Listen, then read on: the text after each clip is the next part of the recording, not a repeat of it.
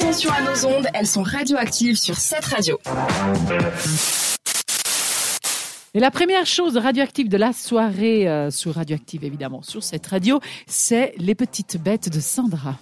Les filles, pensez-vous que je vais vous parler d'une petite bête en lien avec cette belle neige qui vient de tomber dans plusieurs régions de Suisse romande? Non. Eh, eh, ben non, voilà, moi, Parce qu'on a déjà parlé du. Yeti et tout le reste, et puis l'aigle et tout la semaine passée, donc au bout d'un moment, euh, Voilà, les bêtes laisser de neige, Un petit peu voilà. tout ça. Détrompez-vous. En effet, ce soir, je m'adresse plutôt à ceux et à celles qui souhaitent fuir ce temps froid et glaçant. Vous rêvez plutôt de chaleur, de plage, de belles vacances au soleil, non? Eh bien, ça me Plutôt, semble en effet une excellente idée. Tout dépend de votre prochaine destination. Vous risquez plus ou moins de tomber nez à nez avec ma petite bête de ce soir. Il s'agit de la méduse. Oh, oui, à la pique. Simple mention de son nom, on peut voir des baigneurs qui s'enfuient en courant et en s'éclaboussant fiévreusement Ah. pour quitter cet océan soudainement devenu symbole d'une terreur extrême. Je réalise que je, je connais beaucoup d'adjectifs. Méduse, méduse Tout ça pour un être vivant, certes, mais sans cerveau ni squelette, composé pour certaines à 98% d'eau.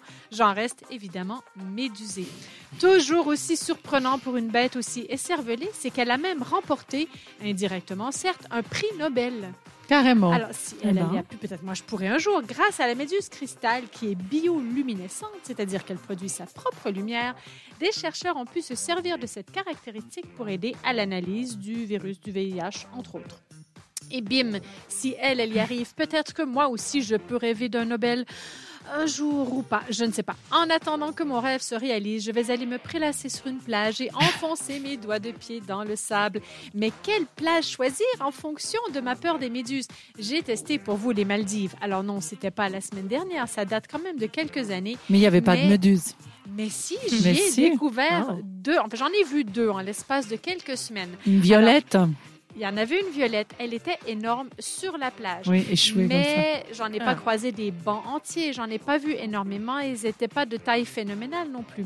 Mais la première que j'ai vue, alors que je flottais gentiment à la surface en observant les profondeurs, n'est-ce pas, j'ai pu apercevoir à environ 4 mètres de moi. Donc c'est pas tout près, il y a quand même une bonne distance, une silhouette un peu diaphane qui voguait près de la surface. Prise de panique, mais bien sûr, car les méduses peuvent avoir des tentacules longues jusqu'à 50 mètres pour les Eh plus grandes. Bon, c'est bon, l'époque- Sandra.